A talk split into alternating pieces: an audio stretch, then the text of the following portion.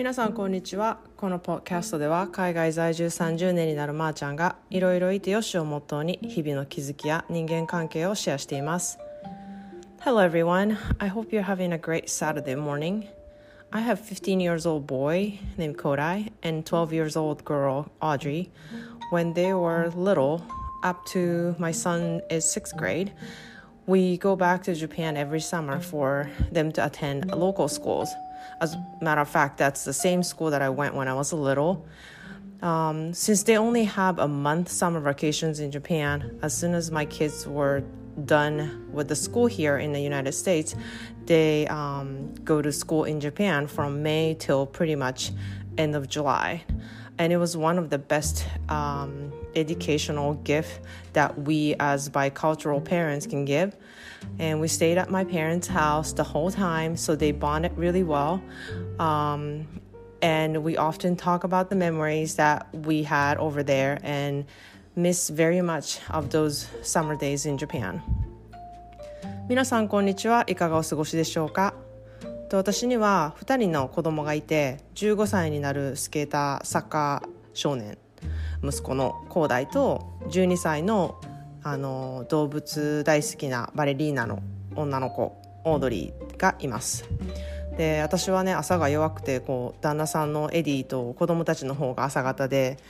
えーと、今朝はオードリーはねグルテンフリーのバナナとシナモンのパンケーキをねみんなの分作ってカウンターに並べてくれて自分はさっさとお友達とテニスのクラスに行くというどっちがお母さんやねんみたいな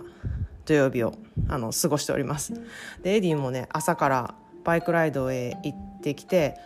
上の子の広大と私はゆっくり起きてコーヒーを飲んであののんびりな皆マイペースな我が家であのそういう感じで過ごしております。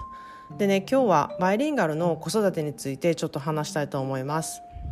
で小さい頃はこうできるだけ子供には日本語で話すようにしたりテレビも日本の番組日本語で遊ぼうとかのんたんとか日本昔話を見せたりしてたんですね。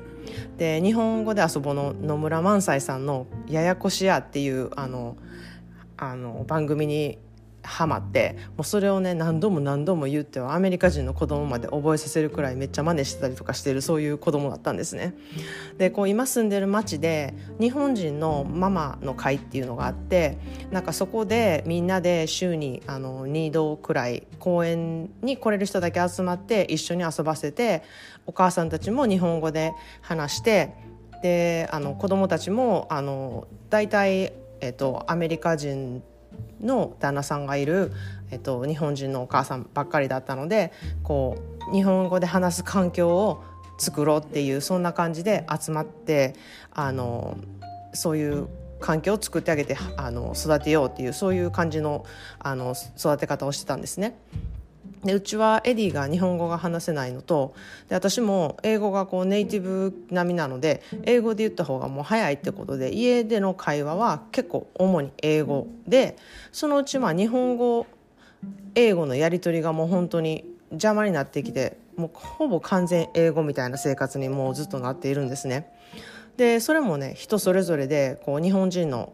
まあ、あのママの会のお母さんも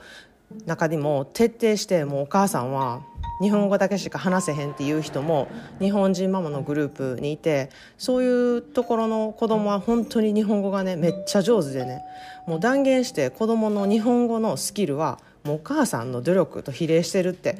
めっちゃ思います。なのであの頑張ってね日本語を上手に話す子供を持つねお母さんはあのすごいなって私は本当に尊敬しています。でね旦那さんまでもね話せるようになってる家庭とかもあってねあの本当にすごいなと思います。で私はこう5月に語学に対しては子供にこう頑張ってほしいっていう意欲があんまりないんですね。まあ基礎をしてたら自分が話したいと思って話せるようになるかなっていうこう結構緩い考えなのでなんかそんなんじゃダメよみたいな思ってるお母さんも多分ね私に対しておるとは思うんですけれどもあのうちの子供たちはこうあんまり日本語を話さないといけないっていう意識はねすごく低いと思います。でもこうね面白いあのお笑いのね番組があったりとかこれはちょっと理理解できそうかなって思ったものをね私が見つけたりしたら子供とシェアしたりとか日本語のニュアンスでこういうのあるよっていうのがあったらあの話したりとかなんかそういうふうにしてちょっと日本本語のあの良さっていうのはちょっとシェアしたりとかそういうのはあのやるようにはしてるんですけれどもこうがっつりなんか読み書きをちゃんとするみたいなのはあの家では特にしていません。であの一つね私がずっとこれはしたいなって昔からすごい思ったことでやっていたことがありますそれはあの毎年夏に子どもたちを日本で日本の現地校に行かせることですで私は言葉よりこう日本の文化っていうのを知ってほしかったんですね肌で感じるっていうことだから子どもたちが保育園に行けるようになったぐらいからあの上の子が6年生ぐらいになるまで毎年夏はあのアメリカの学校が5月に終わった途端日本に行って日本の学校へ行ける手続きをしてで現地の学校へ夏休みに入る8月ぐらいまで行かせるっていうそういうことをしてたんですね。でこの経験はねもう本当に私も子どもの成長ががこう目に見えるくらいすごい素晴らしいものでなんかもう今でもこんなにね長くねやってたこととか両親宅でね2ヶ月一緒に暮らして子供たちとあの私の両親とああの、まあ、おじいちゃんおばあちゃんですねと仲をあの深められたこととかあのエディがそれをあのサポートしてくれたこととかにもすごく感謝しています。でねなんかやっぱりそのいてる時に成長っていうのもすごい感じるんですけれども帰ってきてからあの2ヶ月後ぐらいになんかこうバーって成長を感じるんですよね毎年。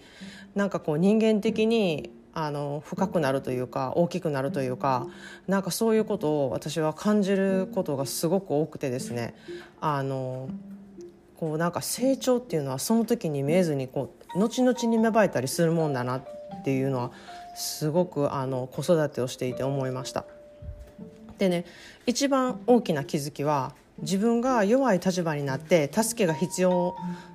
になった時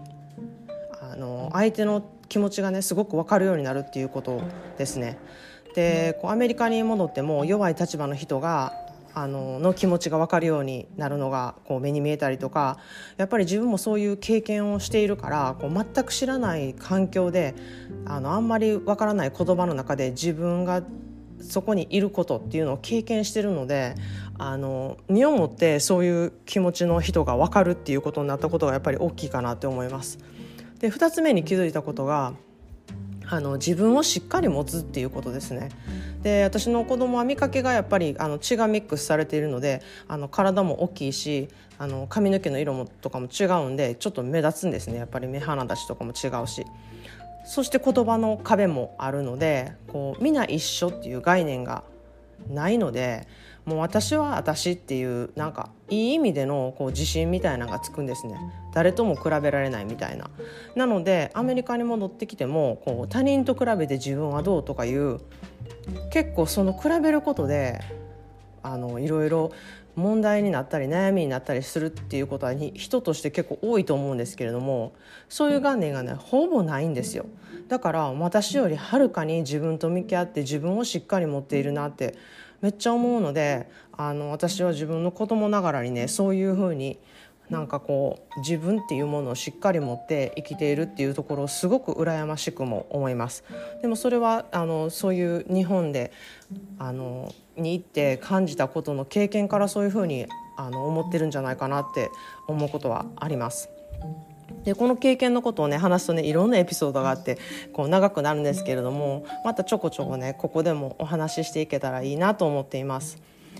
で最後に一つちょっと小話をしようかと思いますそれはねオードリーがあの1年生の時に日本の学校でものすごく走りが速くてクラスで一番速いっていうことで有名だった男の子がねオードリーと競争したいって先生に言ってで体育の時間の時にみんなの前で